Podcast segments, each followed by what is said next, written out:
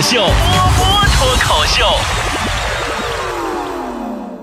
今天节目开头啊，给大家讲个段子吧。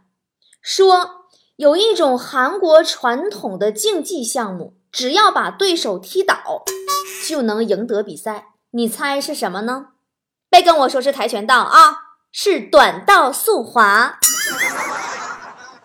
前天我在我的微信公众号上发了一张图，大家伙儿都看见了吧？就冬奥会那个事儿。二十号那天，短道速滑女子三千米接力赛，中国队和加拿大队都被判犯规了，被取消比赛成绩了。然后韩国队获得冠军了。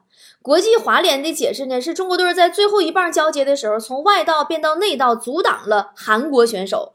加拿大队犯规呢，是因为一名没有在比赛中的选手干扰了正在比赛中的韩国选手。然后。国际华联给出几张静态图啊和说明，表示说以后不再针对此事做出任何解释了，就爱咋咋地不管了，就这意思。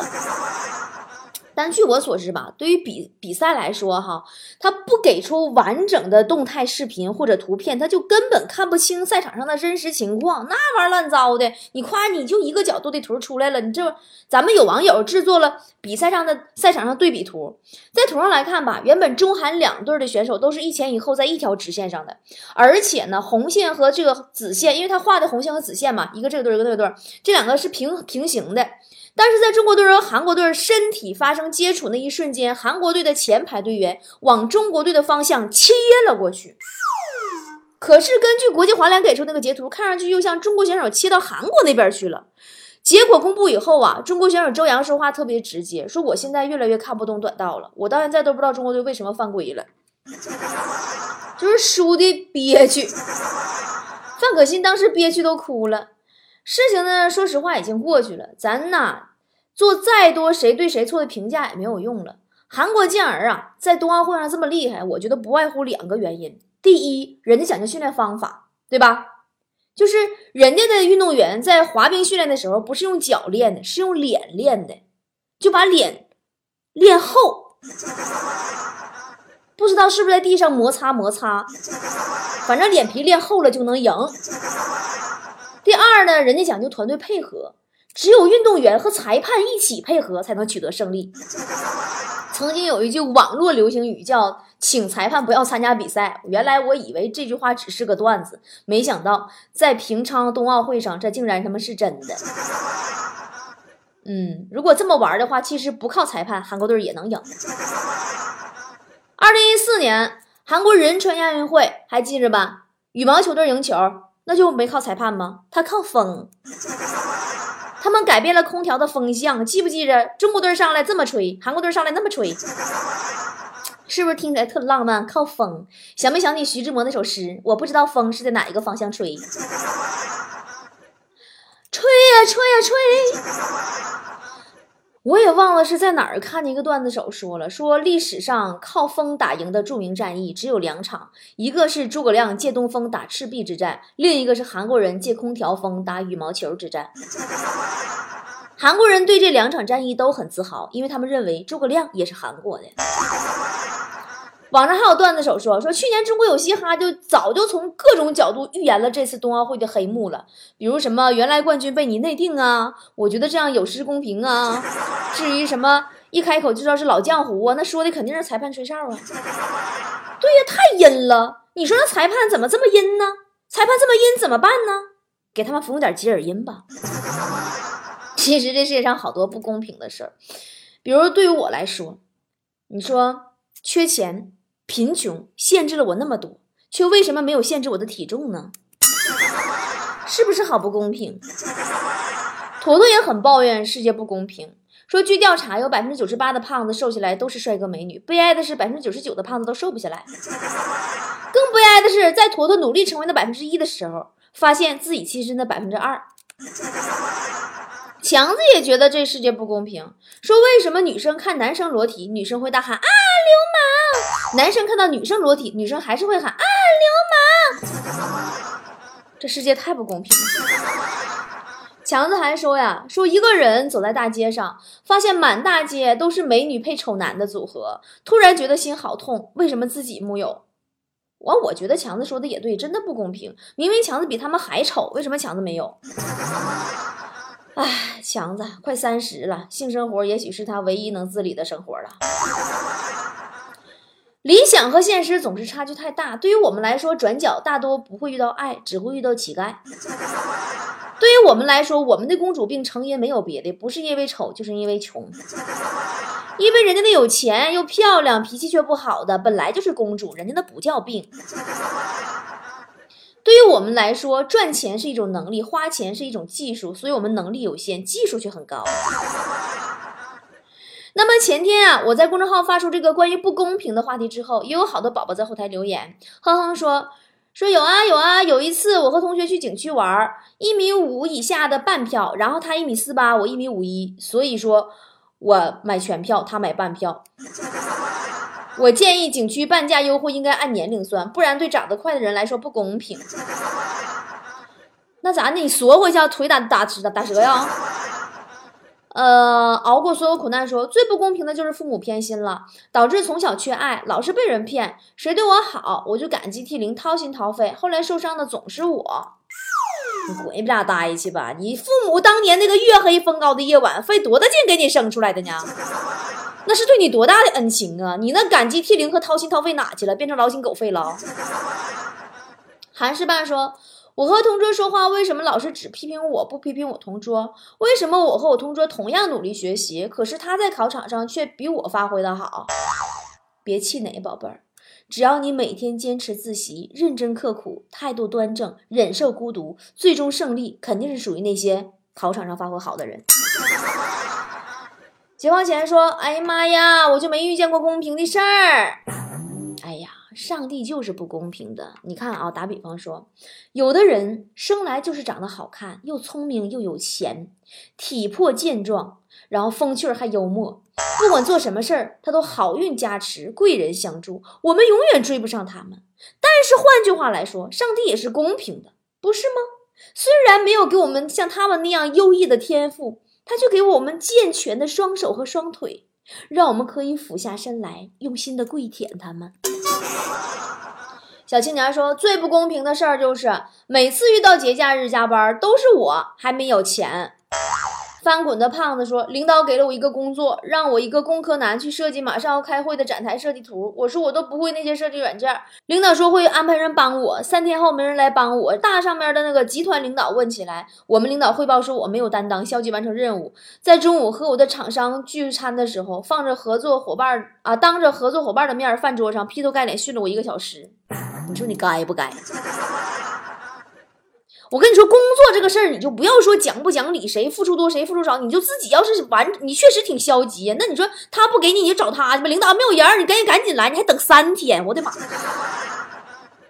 你再说了，你就干了也是一样的道理。你会发现一个很普遍的现象，比如说你看手表，是不是先看时针再看分针？可是运转最多的秒针，你却看都不看一眼。这一层一层的层级，但互相，哎呀，你这这你都不明白，你辞职吧。这个现象很能说明一件在工作中很不公平的事儿，就是时针、秒针和分针，它就说明活儿是我们干的，受表扬的却是组长，最后成果都是上面大经理的。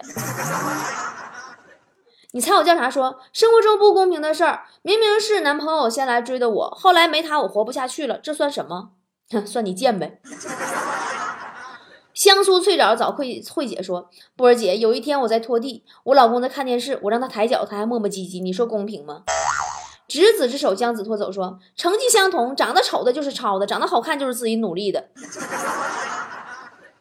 嗯，说到丑和好看这个事儿哈，我一直认为啊，也不是认为，我在琢磨一个问题，就是长得丑的可能是一种病，要不然整形医院为什么会叫做医院呢？其实世界对女生。是很不公平的。你看哈，男生长得丑，如果温和善良、身强体壮、吃苦耐劳、有才能、钟情专一，随意具备几项，他就能大大的加分。如果女生长得丑，好像啥也没有用。琴键上的灰说：“这个世界不仅不公平，而且有些母的也平。”嗯，啥玩意儿？滚一边打！瞎打什么岔？HT 说：“我现在看才看到波姐的图片。初中我的成绩很好，有一天我的几个朋友成绩不好的，我们一起迟到了，老师让我进去了，却让他们罚站了。我很不懂，看着他们站在门口，我在教室，我第一次觉得偏心偏向我会让我感到难过和恶心。那你出去站去吧，去去去。”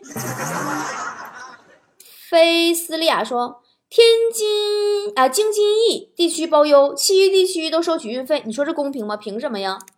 那我在云南，我说啥了？你知道我那淘宝店铺微店啊？我从云南往出发货，我从偏远山区往出发货，那运费是多少吗？行了，你就满足吧。以后我跟你说，我淘宝店铺我就打算我给他推出个政策，什么江浙沪什么什么玩意儿的，就这些地方，我跟你说都属于偏远山区，什么京津冀，我我都给你们加加油费。嗯，唯爱澄海说最不公平的就是男朋友每次吃西瓜都给我吃最甜的芯儿，每次的矿泉水都不让我拧瓶盖，每次喝热水的时候他都要喝第一口，还美其名曰怕我烫着。波姐，你说他是不是对我很不公平？像你这种赤裸裸炫耀的，对其他人来说就是最大的不公平了。滚出去！我是神说，对于那些坐在宝马里哭的漂亮姑娘来说，世界真的是不公平的。花一样的年纪，天天哭，这你就不懂了。你以为人家是在哭吗？优秀幸福的人是喜欢撒娇的，告诉别人自己这儿过得不好，那儿过得也不好。有些傻子当真了，就真觉得别人天天在宝马车里哭了。溜溜达，你说总会发现这世界上有的人比我聪明，比我漂亮，而且他们还很有钱。你说公平吗？嗯，小时候我们经常被教育说不要追求金钱，还嘲笑那些有钱人，说他们穷的只剩下钱了。后来长大以后发现没有，我们自己穷的呀，连钱都没有。这个小符号说：“波儿姐，求你了，读我一次呗，么么哒。”我看了平昌冬奥会，我很同情那些呃裁判，因为他们眼睛瞎了，还身残志坚的站在赛场上胡说八道。冬奥会的事儿呢，刚开始的时候我也说了，已经过去式了，咱就不提了，因为提也是既成事实，过去就过去了。这世界上不公平的事儿太多了。刚才说那老些，你们不糟心吗？要是老想着那些不开心，咱们还不活了呢。还有的宝宝给我留言说，说同样一起长大，一起上学，一样创业的小伙伴，当初根本比不上我，几年没见，没想到走了狗屎运，玩了个比特币，一夜之间成千万富翁了。命运真的不公平，你说这些都没用。当年我有玩比特币的机会，我当时我都没当回事儿，主动给我四万比特币我都没要。哎，四万比特币啊！前两天几个朋友聚会聊起这事儿，还说呢，说李波，你如果当年留着这四万比特币，现在估计能几千万了吧？我说你不用想那些个没用的，过去就是过去了。人最怕的是啊，已成事实的事儿，天天还搁那碎碎念，心态失衡，觉得命运不公，搞得自己正在干的事儿都没动力了，对未来的生活都失去信心了。最近我听到一句话，叫“过去不去，未来不来”。哎，我觉得这讲的特别好，就特别适合我这个比特币的这个烦恼，也特别适用于比赛失败，也适用于事业和爱情上的不顺心。走在路上，给那些既成事实、无法改变的那些讨厌的人和一些失落、一些失望、一些失败，一个沉默的微笑就好。活在当下，毕竟我们想要自己过得很好嘛。好了，今天我们给大伙儿继续留个话题，把你这辈子遭遇到的所有的不满、不快乐、不顺心的事儿。都留言在我的微信公众号后台吧。微信搜索公众号 “b o b o” 脱口秀，就是波波的全拼啊。脱口秀是汉字啊。然后呢，你在对话框里打出一堆字儿，都是你的所有的烦恼、不开心、不快乐，甚至可以骂人，所有所有我都不会把这些公开，你就尽情的说你的就好了。然后面对你打出来的这一大堆字，淡淡的给一个微笑，美美的睡上一觉。明天早上起来。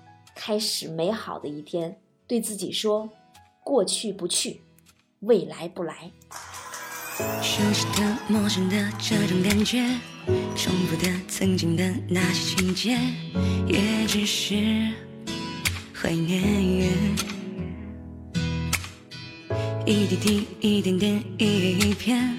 分手了也不过三百多天，可我却害怕遇见。我懵懵懂懂过了一年，这一年似乎没有改变。守着你离开后的世界，空空如也。白天和晚上都是冬夜，悲伤的到来我从不拒绝。反正也是空空空空如也。我懵懵懂懂过了一年，徘徊在石板路的街边，曾经笑容灿烂，如今却空空如也。一切的星光都已陨灭，得过且过是我如今速写，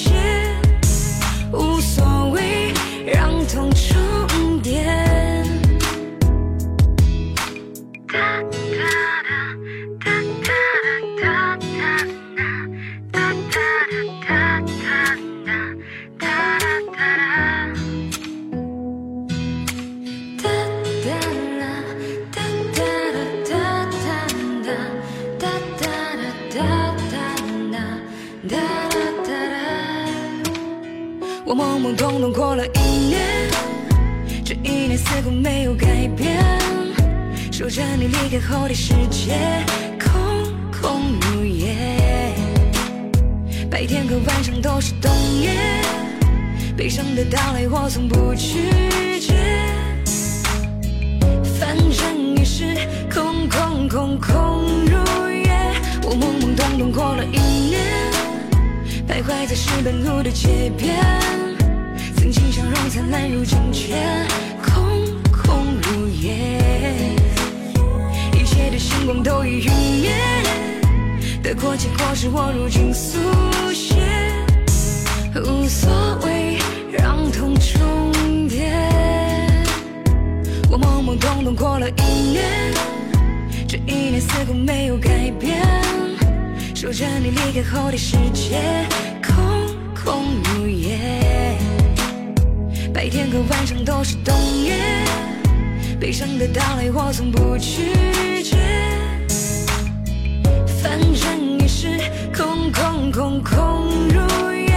我懵懵懂懂过了一年。徘徊在石板路的街边，曾经笑容灿烂，如今却空空如也。一切的星光都已陨灭，得过且过是我如今速，